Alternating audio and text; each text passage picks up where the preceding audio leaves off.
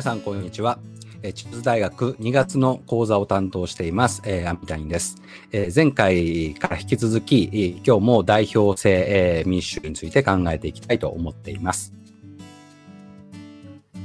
前回は代表制民主主義に対して、えー、投げかけられてきた批判ということで、えー、ルソーとシュミットという人たちを議論を紹介しました、えー、議論の要点としましては代表制っていうのは市民は確かに選挙には参加できるけれども選挙が終わったら無になってしまうでしょうと。そうすれば議会のメンバーが勝手に政策を決定する法律を作るということで市民はもう全然自由じゃないと。奴隷と変わらないんじゃないかこういう過激なことまでルストは言っていました。え、シュミットにしてもですね、え、ワイマン共和国の議会っていうのはあ公開された討論の場ではもうなくなっていると閉ざされた後ろ扉の後ろでですね利益団体の代表者たちが談合をして、えー、政策決定を行っているそんなものよりは独裁の方が民主主義らしいだろうと、えー、こちらも過激なことをあの言っていたわけです。で、まあ、こういう批判に対してですね、いや、その代表性理解があ古いんじゃないか、まあ、アップデートをしていったら、この批判に耐えられるんじゃないの？ということで、えー、代表性というのは、単に市民が政治に参加するといったときに、選挙に参加するということだけを意味するんじゃなくて、選挙、投票までの長い熟議の過程がある、長い熟慮の過程がある、こういうふうに考える必要があります。そうすれば代表性っていうのは議会外の市民の発、えー、判断や活動を伴う制度であって、えー、選挙と選挙の間も市民は無じゃないし議会内外で熟議を行っているそういう制度として代表性を捉える必要があるつまり代表性っていうものを議会の中だけの話にとどめるんじゃなくて議会外の熟議のまあ熟議を伴う制度として考えていく必要があるんじゃないかとこういうふうにお話をしたわけです。で、今日はですね、えー、ま、これまで、えー、議会内の話はあもっぱしてきませんでしたか？ら、この議会内のお話をしたいと思います。特に代表制って言われる時の代表ですね。この代表、まあ、私たちの国民の代表とかっていう言い方をよくしますけれども、この代表って何なのか？あの私たちは代表ってどういうふうに考えてるのかということですね。えー、そのあたりのお話をしていきたいと思います。まあ、少なくともですね、例えば、あの、ね、オリンピック今年あるかどうかわかりませんけれども、えー、日本代表、ね、えー、水泳、えー、日本代表とかですね、えー、野球日本代表とかっていう、そういう代表の、もありますよね。えー、この場合には日本の中で最も優れた選手ぐらいの意味合いだと思うんですよね。えー、日本代表で、えー、水泳選手がオリンピックに出ますとかっていう時には、そういうもう最も優れているって、そんなような意味合いがあると思います。で、私たちがですね、国会議員は国民の代表だっていう時に、そういうもう市民の中でも結出した能力を持っている人たちっていうふうにみんなしているかというと、そんなこともないような気がするんですね。確かに一昔前は、えー、国会議員のことを先生って呼んでました。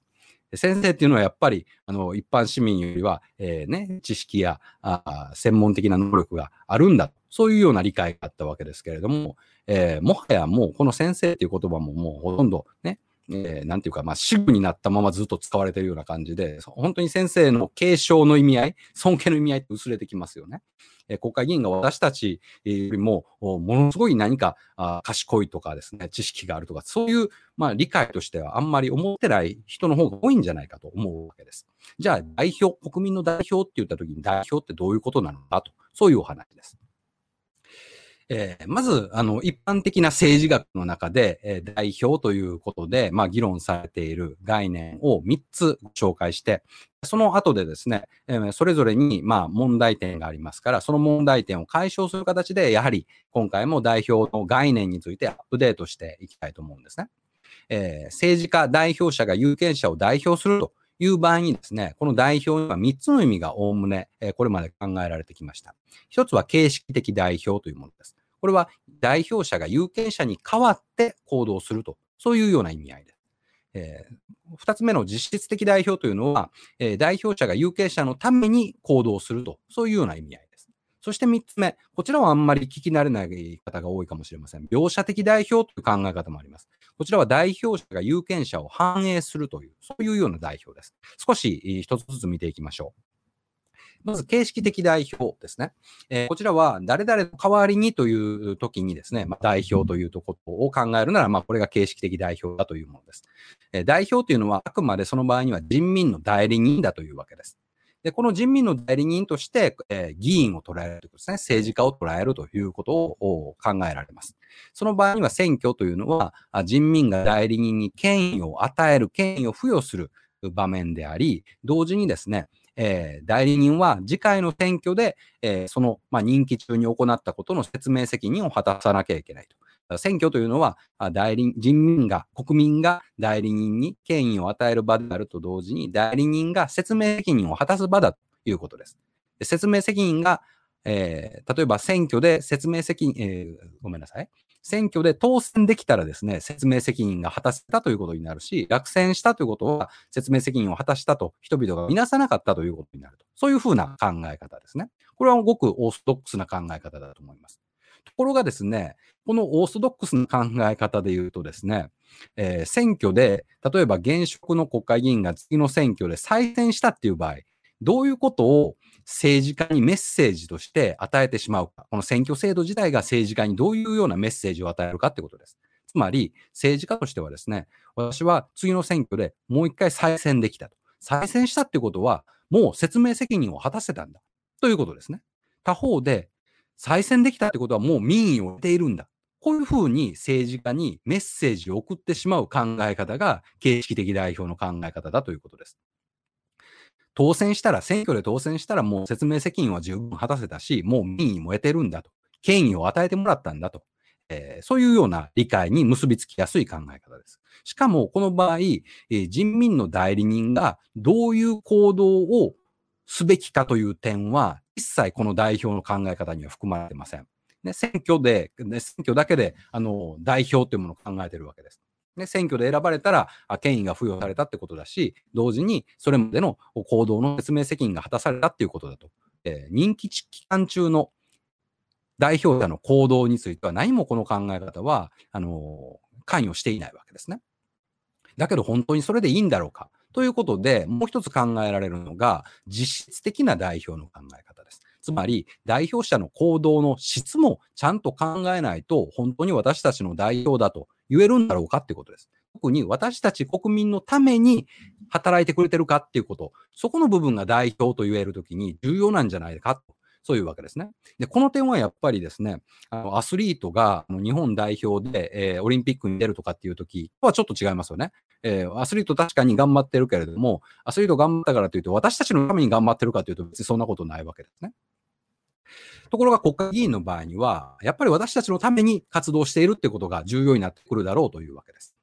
ところが、この私たちのために活動するっていうところでもですね、まあ、あの、論点があるわけです。それは従属しているのか、独立しているのかっていうことです。つまり、私たちは選挙で代表者を選ぶわけですね。その時には、私たちの利益をちゃんと実現してくれるよう、ねえー、この政治家だったら、えー、私たちの利益、あるいは私たちの意見をちゃんと政策に反映してくれるなとえ人々は考えて投票するわけです。だとすると、えー、選挙で選ばれた代表者は、有権者の意思に忠実に行動して、えー、一切有権者の利益や意見からはずれた行動をしてはいけないと。こういう考え方も出てくるわけです。これが有権者に従属して行動すべきだと、そういう発想ですね。他方で、代表者は確かに有権者から選ばれたんだけれども、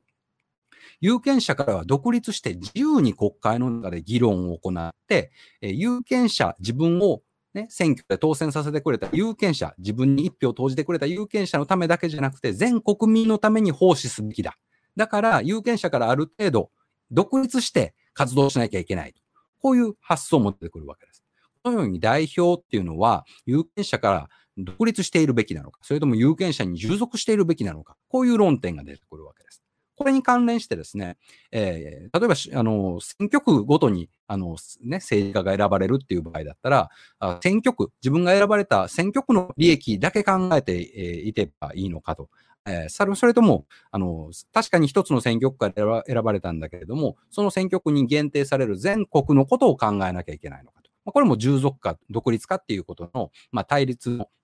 ですね、一種の、えー、バリエーションとして出てくる、そういう発想があるわけですね。このように従属しているべきなのか、独立しているべきなのか、私たちの代表者はですね、何々のために私たちのために行動するって言っても、私たち有権者に従属して行動するべきなのか、それとも有権者から切り離されて独立して行動すべきなのか、こういう論点が出てくるわけです。でおそらくですね、第三の道が必要なんだと思うんですね。完全な独立、完全な従属、その間で代表というものを考える必要があるだろうと。私たちのためにとそれが代表の、まあ、要件だとしてもですね、えー、完全に独立して有権者無視で、えー、その国会議員が大事だと思ったことだけやればいいのかというとそうではないだろう。じゃあ、有権者の意思を忠実に反映することだけ考えて、有権者が思ってることとはずれたことを一つもしてはいけないのか。そうなると、ね、これもなかなか不都合がありそうですよね。例えば、えー、選挙の時点では問題になってなかった事柄に対して、じゃあ、あの有権者に忠実にね、えー、有権者に従属して行動すべきだって言ってもですね、選挙の時点では有権者はそんなこと、えー、社会問題として考えてなかったっていうことがあるありますからね。任期期間中に、えー、従属できないということもある。あるいは、有権者が非常に短絡的、短期的な視野しか持ってない場合もありますよね。えー、短期的な、短期的には確かに有権者にとって利益になるけれども、長期的に見たら利益にならないこともある。そうすると、じゃあ国会議員としてはですね、えー、長期的に見たら悪い方向に導きそうなことがあったとしても、やっぱり有権者の意思に着実に、忠実に、有権者に従属して行動すべきかっていうと、それもやっぱりどうかなっていうところがあるわけですね。だから、完全に独立してるのもまずいし、完全に従属しているのもまずいということで、この第三の道が必要なんじゃないか。これもう少し後で考えていきたいと思います。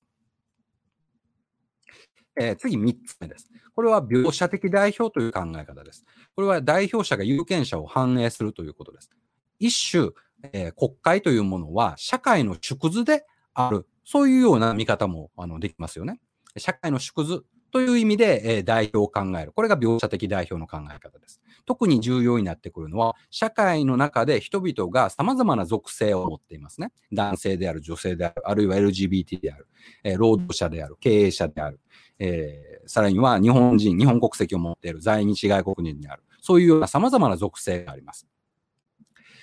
そういう属性が国家の中にちゃんと反映されているっていうことを考えるときに、描写的代表ってことを私たちは考えていることになります。そうなるとね、日本の、ま、問題になってしまいますが、例えば日本はですね、え人口で言うとですね、男性、女性、ほぼイーブンです。女性の方が少し多いぐらいの人口比になっています。国会がもし社会の縮図であるということであるなら、国会はですね、現在、日本社会を全然描写できていないわけですね。例えば衆議院の女性比率っていうのは10%に満た満たないものです。参議院の女性比率も20%ちょっと高いぐらい。だけど、社会全体で見たら人口、日本人の人口の半分は女性なわけですね。つまり、国会の中で女性が描写的に代表されていない。こういうのを過小代表っていう、代表されてないってことですね。この過小代表っていうことが、あの、描写的代表を考えたときに、日本の政治では大きな問題になっています。例えばね、あのー、こういう、こういう光景ってよく見る、見ましたよね。この去年から、えー、2020年から今年に引き続きずっと見ています。これ新型コロナウイルス感染症対策本部って言って政府が立ち上げてる会議なんですよね。で、こういう写真を見ても私たちはあちっとも不自然に思わないようにならされてしまってるわけですが、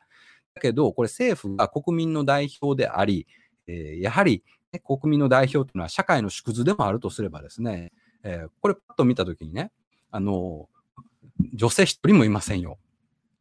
日本にもし女性が一人もいないんだったらこれもいいかもしれないけれどもね。だけど、あの、そんなことは決してないわけです。で、私たちこれを不自然に思わないってことに慣れてしまってるわけです。だからまず不自然に思わないといけない。女性がどこにもいない。しかもこれ政治家だけじゃなくて、えー、まあなんというか、あの、非常に偶然ですけれども、メディア関係者も一人も女性がいないわけです。まあこういうことを私、男性が言うのも、あの、変な感じがするかもしれませんけれども、あの、稀有な写真ですね。女性が一つも、あの、一人も見えない。本当は、あの、数人いる派なんですけれども、これ写ってない写真になっています。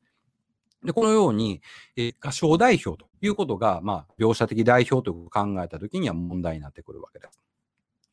そもそも女性が国会議員として、えー、過小代表、まあえー、国会議員の数が少ない、女性の数が少ないってことはどういうところが問題なのか。一つには、女性目線、女性特有の視点というものが議会の中の熟議にもたらされないということがあります。例えば、えー、これは経験的なデータとしてあることですけれども、男性、女性比べた場合に、えー、どんな政策が重要だと思いますかと、こういうふうにアンケートを取った場合、男性は例えば外交であるとか、経済であるとか、憲法といった問題、こういうものを重視するのに対して、女性の方は社会福祉や育児、教育、さらには性暴力といった、そういうようなテーマを重視する、そういう傾向性の違いが見られます。だとすると、女性の国会議員がいないということは、女性が重要だと思うイシューが議会の中の熟議の優先順位として、なかなか上位に食い込むことができない。女性特有の観点から見て問題だと思われることがですね、国会の中で優先順位がどんどんどんどん下がっていっちゃうということがあるわけです。もしかすると日本えー、もう30年前、40年前からですね、少子高齢化っていうことが言われてきて、少子化対策、えー、してるのかと思ったら全然してないってことありますね。もしかすると、女性の歌手代表っていうことが、まあ、その一つの要因と考えられるかもしれません。もう一つ女性の歌唱代表が問題なのは、政治と社会に負のスパイラルが起こるということです。一つ政治の場面をとってみましょう。えー、政治の場面というのはですね、女性がま少ないわけです。ということは、女性にとって政治の場面というのは非常に活躍しにくい場所です。例えば、数年前ですね、東京都の都議会で塩村議員という、えー、当時の議員がですね、えー、まあ、セクハラやじを飛ばされたというようなことがありました。男性がまあほとんどの都議会の中で女性があ育児の問題について語ろうとすると、その議員に対してですね、えー、自分が結婚してからにしろとかですね、自分が子供を産んでから言えとかですね、そういうセクハラやじが飛んだわけですね。そういうものが報道されればですね、一般的にどう思うかっていうと、あ、政治の場面っていうのは絶対行きたくないなと、女性は思うはずですよね。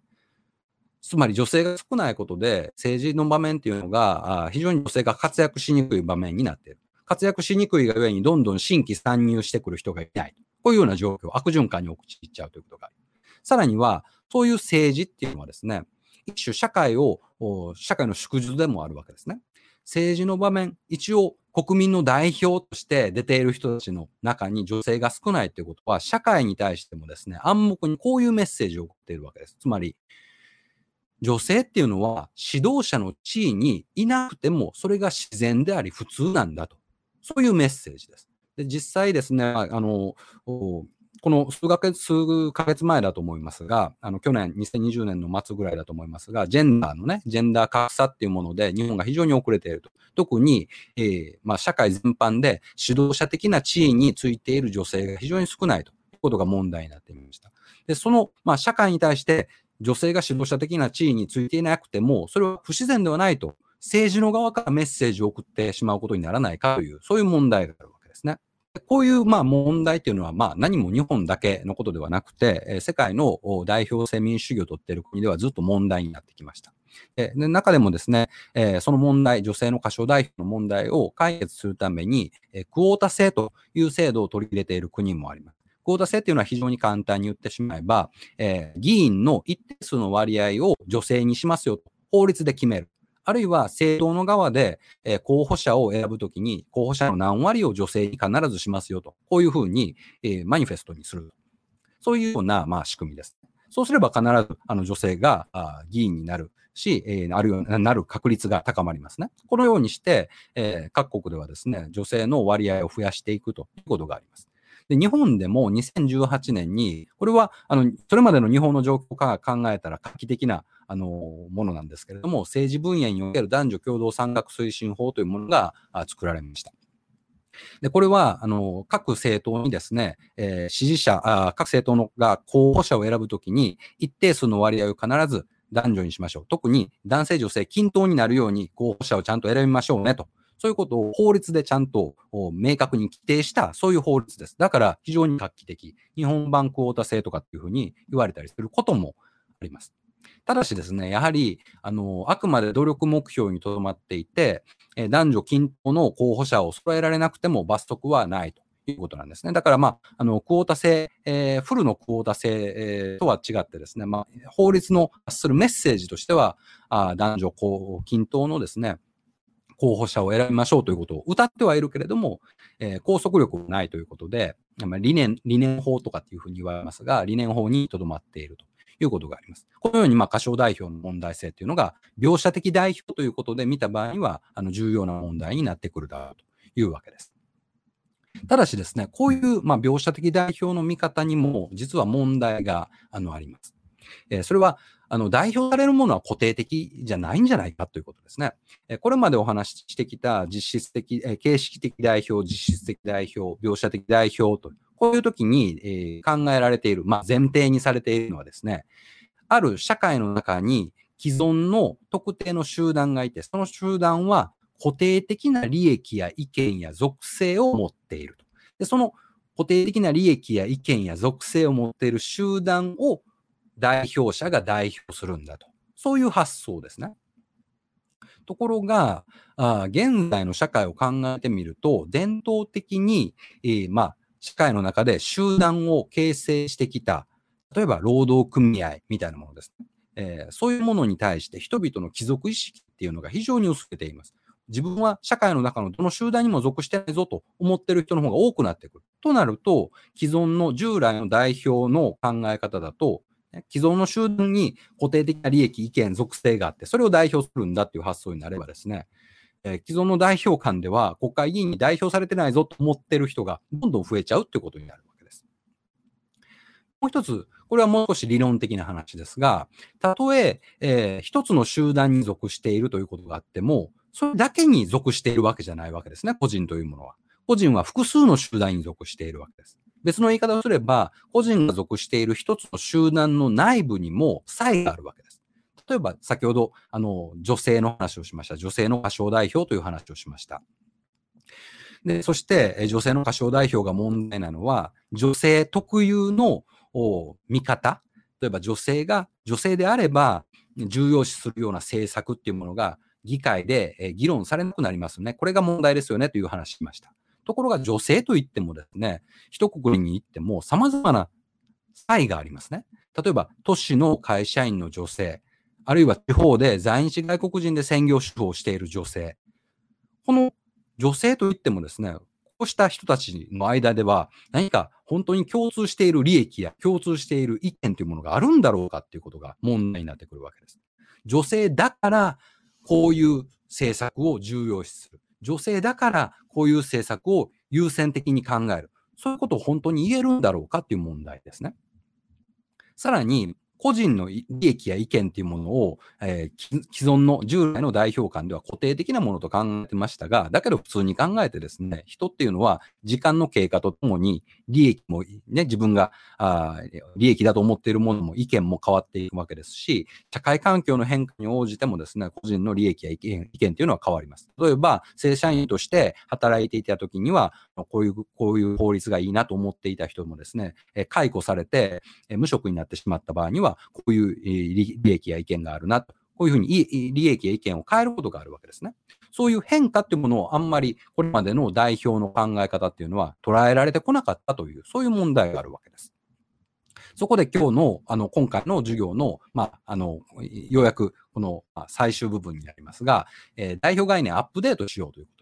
これまでに、あの、挙げた問題ですね。えー、非常に大雑把に整理しておけばですね、えー、実質的代表のところでお話ししたあ完全な従属、完全な独立、その間について考えなきゃいけないんじゃないかっていう問題ですね。もう一度説明しますと、確認しておきますと、えー、国会議員、代表者が有権者に完全に従属しているのも良くないだろう。あるいはだけど、じゃあ有権者からも全く独立して自由にやっていいんだってこともどうかなっていう、そういう、その、まあ、二つの局があったわけですね。この局の間を探っていく必要があるんじゃないかという問題です。これについて、新しくアドボカシーとしての代表という考え方をご説明します。で、二つ目です。これはさつい先ほどあの言いました問題点ですね。それまでの代表感というのは代表されるものっていうのは固定的なんだと、こう考えてきたわけですが、もっと可変的、流動的に考える必要があるんじゃないかということで、代表の構築というお話を最後にしたいと思っています。まず、あの、一つ目の点ですね。完全な従属、完全な独立、その間の代表感って何かぴったりくるものないんだろうかと。えー、近年の政治哲学、政治思想の分野では、代表っていうものをアドボカシー、まあ、代弁者として捉えようと、こういうような提案がなされています。この場合ですね、代表者というのは有権者が持っている意見や視点を議会にもたらすわけです。ただし、有権者のクローンとして代表者がいるわけではない。あるいはもう少し別の言い方すると、有権者の単なるメッセンジャーとして議会に出ているわけじゃない。そうじゃなくて、代表者はあくまで有権者の意見、視点を議会にもたらして、その上で有権者からある程度独立して熟議しなきゃいけないと。そういう発想です。でこの場合ですね、有権者の側に立ってみれば、自分たちの意見、視点をただ持っているだけで代表になれるかというとそうじゃないと。自分たちの意見、視点を議会という熟議の場でうまく提示できるかどうかということで、えー、代表者を判断するというわけです。単に同じ集団に属していれば誰だっていいよっていう話じゃないわけですね。その点で、熟議のうまい下手で代表者判断するっていう見方もあり得るでしょうというわけです。これがアドボカシー、代弁者としての代表です。例えばこの場合で考えるとですね、えー、例えば沖縄県選出の国会議員のについて考えてみましょう。え沖縄県から選出されたから、じゃあ沖縄県の利益しか考えなくていい。そういう意味で有権者に従属しなきゃいけない。こういう立場もあり得るかもしれませんが、アドボカシーとしての代表という考え方からすれば、沖縄県選出の議員は、例えば、えー、日本の安全保障について国会で議論するという場合には、沖縄県に米軍基地の約7割ぐらいが集結していると、集中していると。これを沖縄県民はこう考えているんだというのを熟議の場で、議会の熟議の場で、えー、議論するわけです。その時には、ただ単に沖縄県のメッセンジャーになっているわけではなくて、他の代議士の議論をちゃんと聞いて、それに応答できる。まさに議論が成り立たなきゃいけないわけですね。単に自分のあの選出された、え県をの意見をですね、ただ代弁するだけじゃなくて、えー、その代弁をですね、熟議の場でうまく提示できなきゃいけないわけです。そういう考え方で有権者が代表を判断するということがあってもいいだろうというのがアドボカシーとしての代表という発想です。あの、前回はですね、議会の中だけで代表制っていうのが完結するんじゃなくて、議会の外で実は市民っていうのは熟議してますよね、熟慮してますよねという、そういう話をしました。こうなってくると、アドボカシーとしての代表っていうのは、議会の内と外での熟議をうまくリンクさせる媒体のようなものとして捉えることができるかもしれません。このように、完全な独立と完全な従属の間で代表を考える必要があるというわけです。もう一つ、代表概念のアップデートをしておきます。こちらは代表されるものっていうのは社会にすでに存在していて、もう固定的な利益や意見を持っている。で、その人たちが議員に代表される。こういうのは既存の代表の考え方がありました。それに対して、えー、近年ですね、もう少し、えー、ダイナミックな代表の考え方っていうのが出てきています。代表っていうのは構築されるものだという発想です。代表という構築ということを考える際には、3つの、えー、観点、まあ、3つのアクターと言ったらいいかな。3つのアクターを区別して考える必要があります。X と書いた部分ですね。X っていうのは、Y さんの利益を、あるいは Y さんの意見を代表すると主張する人です。このように、誰々の意見、利益を代表しますと主張することをですね、代表主張というふうに呼びます。この Y という部分ですね。Y はアテナです。代表主張において、誰々の利益、意見を代表しますって言ってるアテナの部分です。そしてさらにこの代表主張を聞いている聴衆を考えることができます。これが Z と書いた部分です。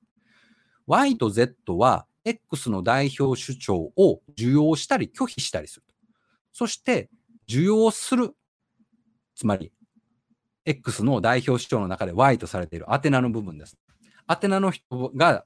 あるいはそれを聞いている聴衆が、その代表主張は正当なものだ。確かにそうだと思って受容して初めて代表者というものが生まれるし、そしてこれが重要な部分ですが、この代表主張が受け入れられることで代表されるものっていうものも作られていくんだというわけです。これが新しいのは、